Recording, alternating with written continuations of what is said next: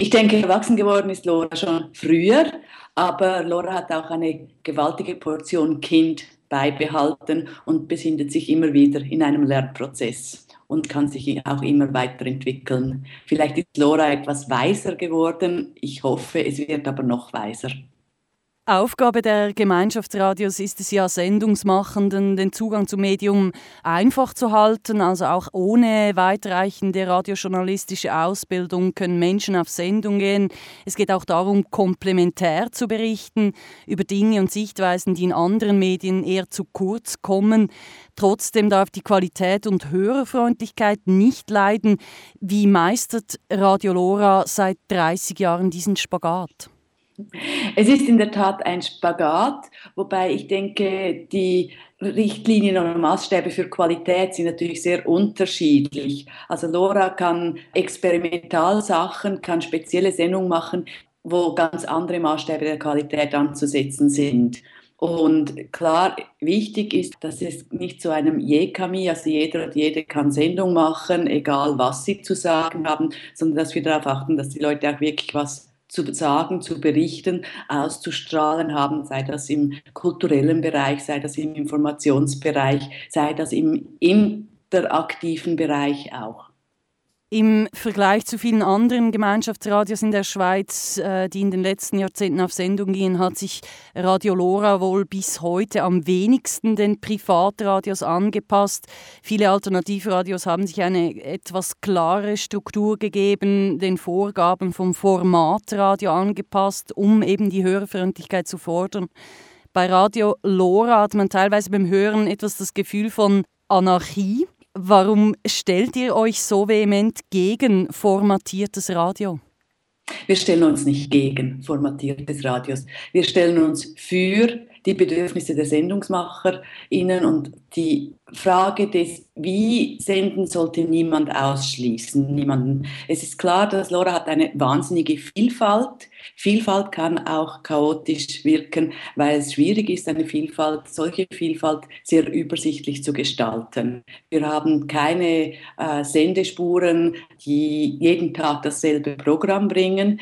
Wir senden in über 20 verschiedenen Sprachen das gibt natürlich ein zusammengewürfeltes Programm, das äh, auf der einen Seite sehr vielfältig ist, auf der anderen Seite vielleicht nicht so übersichtlich. Was aber sicher klar ist, dass Radio Lora ganz viele Communities bedient und die Community, die ihre Sendung hören möchte, ist natürlich informiert, wann welche Sendung ausgestrahlt wird. Bianca Miglioreto, Sie sind schon seit den 80er Jahren dabei in verschiedensten Funktionen. Ähm, was machen Sie heute bei Radio Lora? Ich bin einerseits noch Sendungsmacherin, sporadisch. Im Moment helfe ich mit, weil äh, in der strukturellen Krise, die wir gerade durchgemacht haben, und bin sonst nenne ich mich im Moment einfach Aktivistin.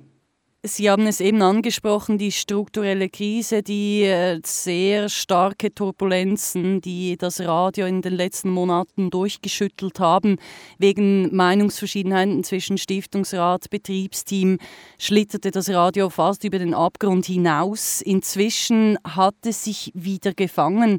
Was könnt ihr von diesem, dieser Krise mitnehmen für den Neuanfang?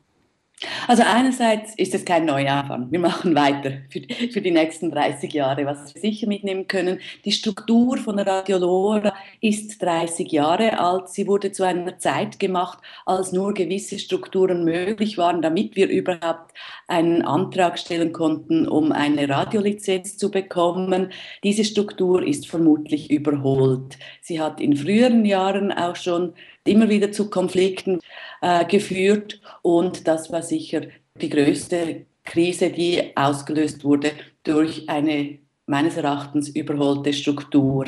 Ich denke, in den nächsten Jahren, was wichtig ist für Lora, ist, dass wir einen Strukturprozess durchlaufen, dass wir in einem basisdemokratischen Prozess schauen, was für eine Struktur wäre für das Lora heute sinnvoll und dann versuchen, diese umzugestalten. Aber was ganz sicher auch ein Zeichen ist, dass es Radio Lora wieder besser geht, ist, dass wir fähig sind, das 30-jährige Jubiläum zu feiern und uns auf die nächsten 30 Jahre vorbereiten. Blicken wir noch kurz zurück, 30 äh, Jahre in die 80er Jahre, in die Gründungsjahre von Radio Lora. Damals war die Stadt Zürich gekennzeichnet von starken Jugendunruhen mit den Globuskrawallen, der Besetzung vom autonomen Jugendkulturzentrum beim Bahnhof, das von der Jugend als spießig und eng wahrgenommene Zürich erlebte damals einen Aufstand der Unangepassten. Was für eine Rolle spielte das Radio, Radio Lora damals? Radio Lora ist aus dieser Zeit entstanden und zwar, weil dazu mal auch sehr starke Polizeirepression gegen die Jugendrevolten stattfand und die bürgerlichen Medien einfach nicht darüber berichtet haben. Deshalb fanden einerseits Aktivistinnen und Aktivisten der Jugendbewegung, andererseits aber auch Angehörige von Aktivistinnen und Aktivisten, die brutalstens zusammengeschlagen wurden von der Polizei. Es braucht unbedingt eine alternative Medienstimme im Raum Zürich und so entstand die Idee für Radio Lora oder wurde die Idee verstärkt für Radio Lora und es entstand auch eine ganze Bewegung, die dies forderte. Auf der anderen Seite hat es innerhalb der Jugendbewegung immer wieder Piratinnen und Piratenradios gegeben, weil dazu mal hat das DRS noch das Monopol, das Schweizer Radio. Es gab also keine Privatradios und diese Piratinnen und Piratenradio haben immer wieder für kurze Zeit auf der DRS-Frequenz gesendet. Da sind Namen wie Schwarze Katze, Wetterhexe oder Radio Banana, die dazu mal äh, unter Insiderinnen und Insidern bekannt waren. In Zürich ist im Moment so, dass es wachsende Unruhe in breiten Teilen der Bevölkerung gibt bezüglich Wohnungsnot, unbezahlbare Preise für Mietwohnungen, Kommerzialisierung, Aufwertung, Gentrifizierung und so weiter. Gemeinschaftsradios sind oft sehr stark mit den Basisbewegungen, mit sozialen Bewegungen verknüpft. Sie selber, Bianca Miglioretto, Sie bezeichnen sich als Lora-Aktivistin. Wie wichtig ist dieser Aktivismus bei den Gemeinschaftsradios?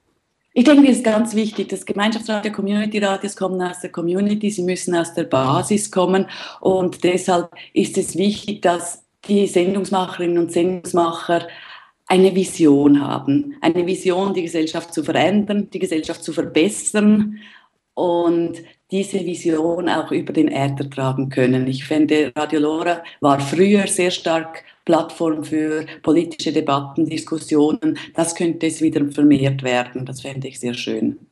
Vielleicht ein Wunsch zum 30. Äh, Geburtstag, dass Lora wieder politischer wird. Gibt es noch andere Wünsche? Klar, dass wir unsere finanzielle Grundlage wieder verbessern können, damit wir auch den Leuten, die in der Betriebsgruppe arbeiten, gerechte Löhne geben können und auch ein paar neue innovative Sendungen würde ich mir auf den 30. Geburtstag wünschen.